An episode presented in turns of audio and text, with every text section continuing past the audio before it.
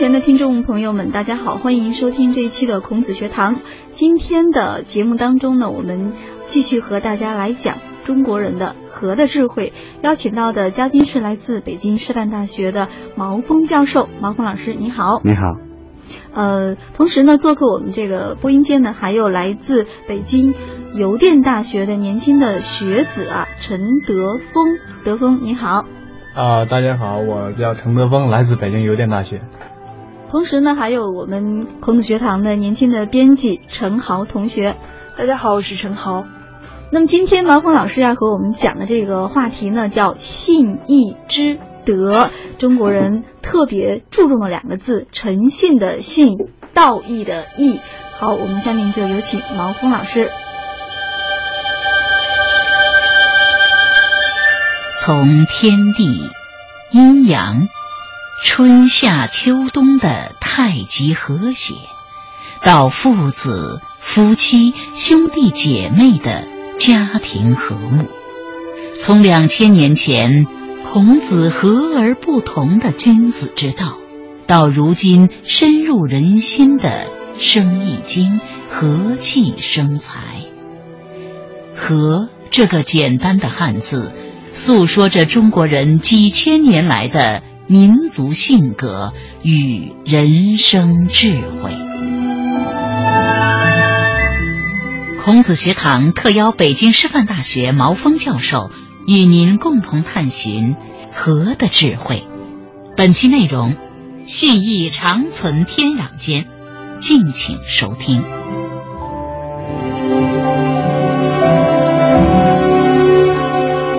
大家好。我们上一次呢，我们讲了这个广大之志，那么我们跟它对称的呢，就是信义之德，诚信的信，道义的义哈。那么道义，我认为是长存于天地之间这么一种永恒的一种啊人类价值。啊，这么这种价值呢，我呢用一个故事就给大家做了一个概括了。因为这个抽象的概念呢，大家总是觉得啊接受起来困难。那么这个故事在《史记》当中非常有名的。我们说《史记》第一个啊人物列传是伯夷叔齐列传，第二个列传就是管仲晏子列传，简称管晏列传。那么这里面呢最有名的故事就管仲和他的朋友鲍叔牙。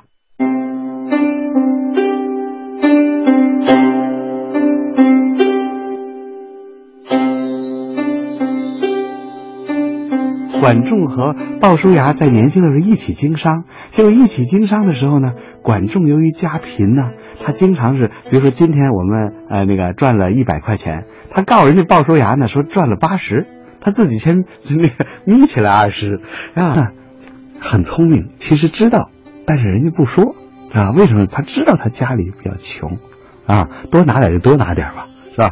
然后呢，两个人一起打仗，打仗的时候呢。这个管仲呢，三战三退，临阵脱逃。那么鲍叔牙呢，对他的朋友非常理解，说他什么呢？说家有老母，无人赡养，啊，还怎说老实话，都有点替他开脱的意思。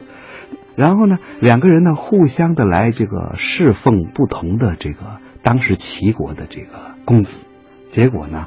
人家鲍叔牙辅佐的这个齐国的公子呢，就是后来成为了齐国的著名的国君，就是齐桓公。而这个管仲呢，辅佐这个这个公子呢，政治上失败了，而且他自己很惨，被囚禁在鲁国，他是等于是阶下囚，搁在囚车里面，这么惨。那么齐桓公很欣赏鲍叔牙，说好，我准备委任你为我们齐国的宰相。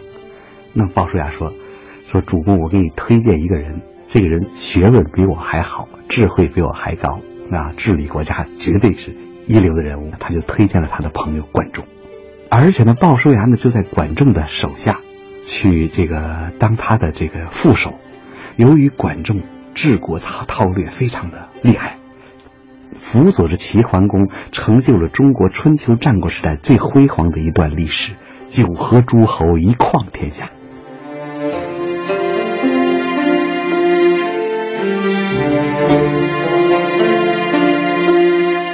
那么，我们通过这个呃管仲与鲍叔牙的故事，我们得到一个什么启示呢？就是说，作为一个朋友之间，那个诚信达到什么程度？不是要斤斤计较，相反的，一起经商，你多拿点就多拿点，啊，小节上就大家看出来了，鲍叔牙代表了中国文化当中一个很高的一个智慧，小节上要尽量的怎么样呢？小节要尽量的忽略。曾经有过这样一句话，后来梁启超经常爱引用了，就是不聋不哑难做家风。什么意思？在这家庭里面，家争家产呢，闹不和呀。那么你作为这一家之长，一定要注意装聋作哑，啊，让这个的消耗能量啊，哎，自动消耗能量，让它消失掉，这个家庭才能稳定。所以不聋不哑难做家翁。那么实际上，人家鲍叔牙就做到了这一点，啊，鲍叔牙做到这点，推举了管仲。管仲把齐国称为春秋五霸之一。通过这两个人的这种诚信、道义的关系，我们推出一个中华文明的一个核心的价值理念，也就是所谓的仁义礼智信。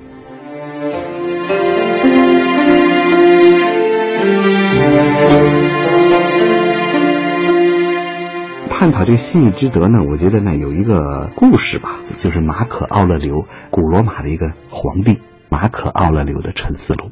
啊，那陈思路，你看人家怎么开篇呢？他开篇第一句话就是：“我要如何感谢我的父亲？我要如何感谢我的祖父？感谢我的母亲、我的叔叔、我的家族，还有呢，发发现了他的才华，让他继任皇帝的这个古罗马的一个著名的君主。所以我看到这个陈思路的开篇，我就想啊，我们中国的文化和西方文化在本质上是相同的。”就是要学会这种感，通过这个感恩呢，才能够把你自己的那个新鲜的生命的经验加入到这个你对过去的那个传承之中。哎，那我这里给大家引用一段呢，就是这个马可·奥勒留的一个《沉思录》当中的名言，他这样说：“所有这一切意味着什么呢？你上船航行，靠岸，然后下来。”他是，描写了人生的过程。啊，就是，哎，你想办法上船，然后呢，跟着这个船航行一段，然后这船慢慢卡，表示你生命已经进入了尾声，最后你下来了。这意味着什么呢？然后下面说，你不再是身体的奴隶了。身体有多么低贱，他所服务的对象，也就是灵魂，就有多么优越。因为后者是理智和神性，而前者是泥土和素朽。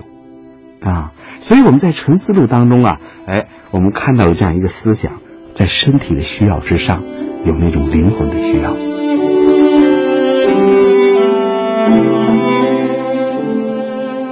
有的人问我，王老师，为什么我们要坚持仁义礼智信呢？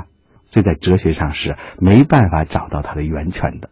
我在学术思想史上这样形容它：它是一种超越的本源，是上天赋予我们内心的这样一种冲动。你比如说，哎呀，我得到了一个好的事情吧，我特别想分享给别人。如果我有一个悲伤呢，也更希望别人来替我分担一点。那么这样一种分享的东西，这个东西就是我们讲的天赋的良知。听过我的课的可能学生都知道，我对于近代启蒙主义有个主流的思想叫天赋人权。我对这个思想呢，有肯定也有否定，也有批评。为什么呢？我觉得在天赋人权之上，还有一个天赋良知，而这个良知是我们中国传统文化反复加以强调的，就是你看到受苦的人，你应该尽可能的伸出援手帮助他。如果说我们这个小孩子，我们说我我这个小孩子概念很宽泛了啊，从几岁一直到三十几岁，我们现在很多年轻人仍然在道德上、智慧上是小孩子，为什么呢？他就会问我干嘛要仁呢？别人受苦了，我我也不感觉怎么样。其实这是麻木了，啊！我比如说，我看到校园里面有爷爷奶奶啊，拖着疲惫的身体为这个小孩子背着书包送他上幼儿园，拿着乐器背着书包。如果我们长此以往，这个孩子这样长大起来以后，他天然的觉得就得有人帮我背着书包，就得有人帮我这个那个呃拿着乐器。这不要以为这仅仅是生活习惯上的一个小节而已。这就是仁义礼智信受到了伤害，啊，这是我个人的一个看法。那么我们如何来表达感情？你比如说，呃，我到一个国外访问吧，我会经常到当地买一些当地的那个装饰品啊，还是一些小的珠宝送给我我夫人。当他到他的生日的时候呢，我就想，哎，我要送一个更特别的东西。我在想来想去，我觉得最好的礼物还就是马可奥勒留的这个《沉思录》。啊。那么我在他陈思录的扉页上题写了我最喜爱的印度的诗人泰戈尔的诗那，我跟大家一起分享一下啊。你看人这诗这么写的：你在我里面，如满月在夏夜的沉默中居住；你含愁的目光在我的游荡中看视着我，你面纱的影子投放在我心上，你的呼吸如夏夜的满月，在我的梦上翱翔，使它芬芳。写这个诗的时候，反复的跟我的爱人吟诵，他也立刻进入到一种很优美的诗意朦胧的境界当中。哎，我觉得这是真正的分享了爱意啊，而不在于你给了他多少外在的东西。好，我就先啊聊到这儿。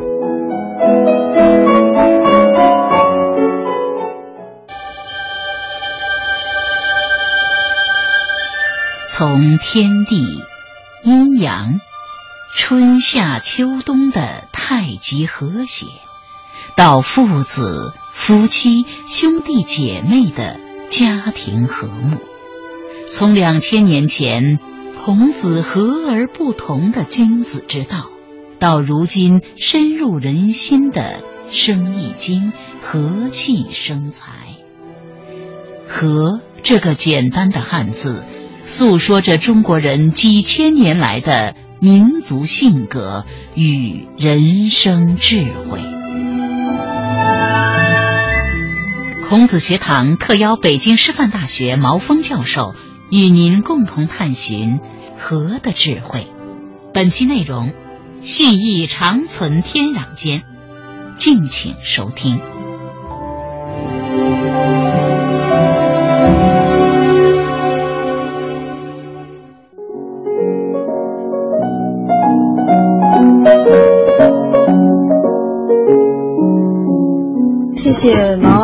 这个越来越在我们的节目当中，除了讲述中国文化的这个和的内涵和智慧之外，也袒露了更多您的这个真性情的东西。不知道这个远在这个二十三十公里之外的这个毛夫人哈，听到这个呃我们的节目。嗯，肯定是内心会荡漾着非常温暖的这种感觉哈。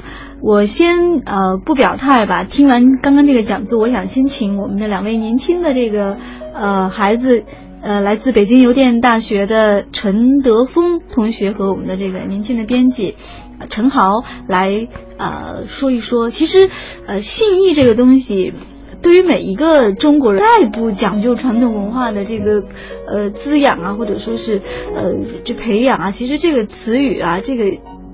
文化的符号对于每个中国人来说，你无论走到天涯海角，它都会一生相随。对，它是潜移默化。对，哪怕是来到了这样的一个全球化的时代，哪怕我们收音机前的听众朋友们，你们的脚步已经遍布了世界的各个角落哈。那我们呃这两位年轻的后生，他们对于刚刚马老师所讲的中国文化里头的这个信义长存天壤间呀，到底有一个什么样的反馈和他们自己的观点？来，有请小陈。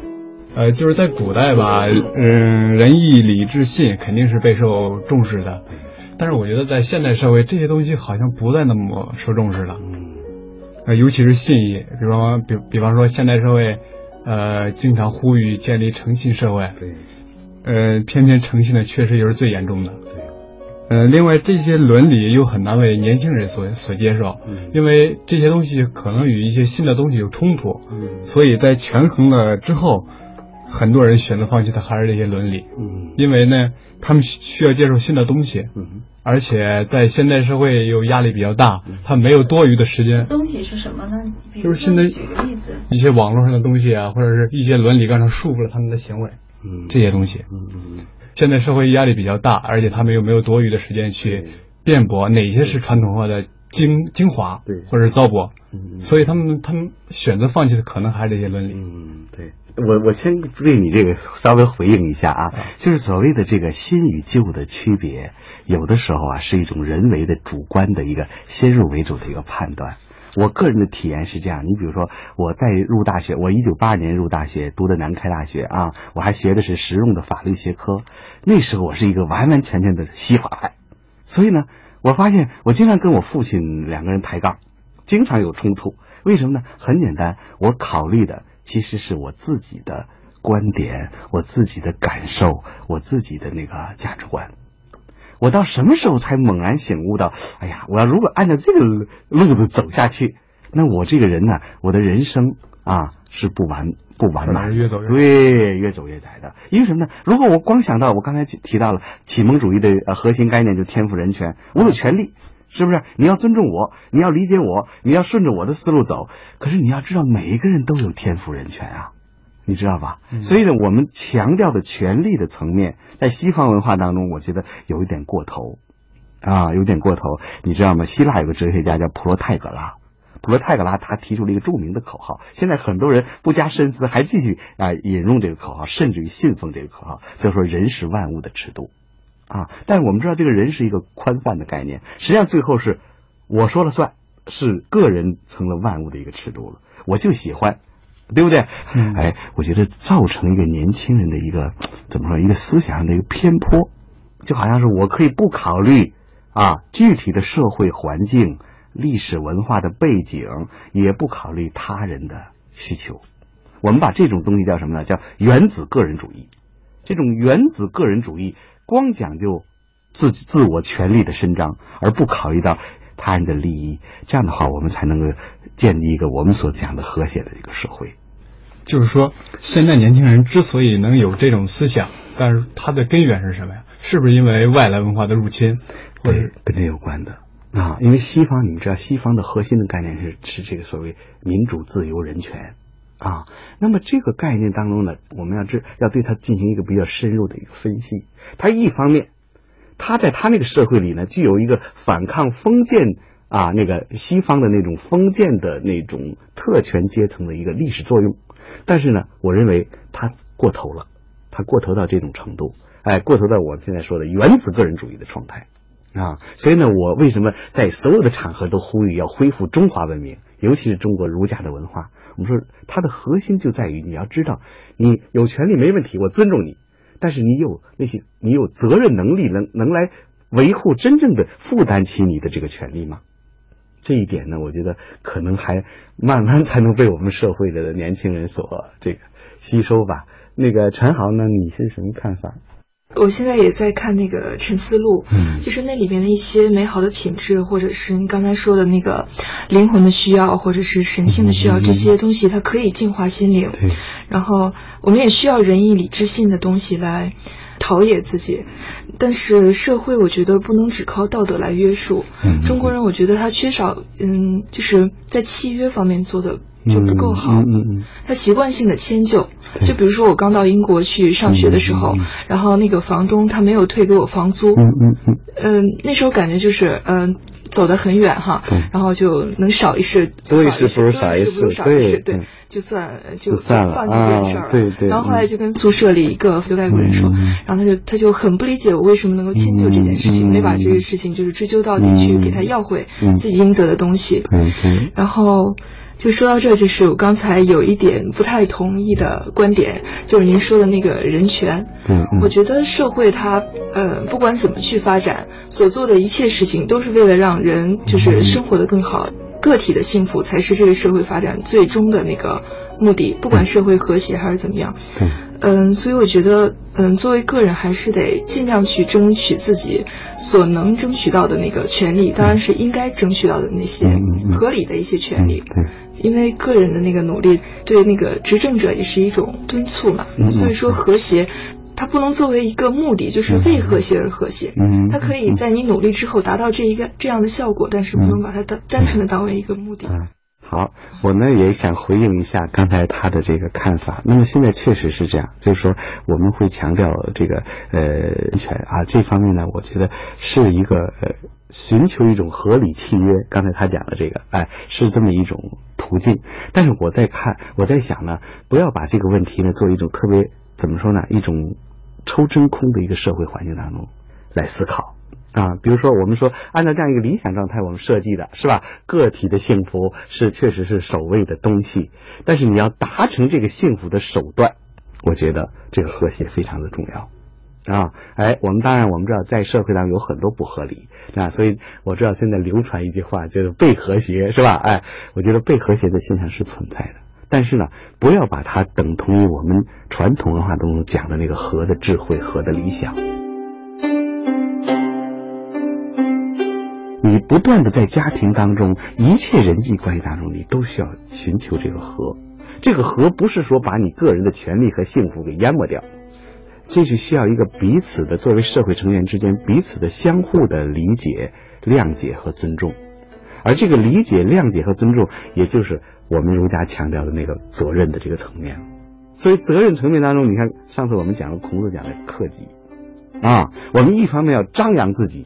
同时还要克制自己，因为我们看到呢，一个完美的人性是不存在的。我们社会的各种弊病和病端，我们有的时候不要把它全部都推给这个社会体制不好。实际上，它有的时候是人性的那个阴暗的那一面，或者是不完美的那个面的一个表现。所以在这种情况下呢，我觉得合理的状况就是说的是权利和责任、权利和义务之间的一种平衡的关系。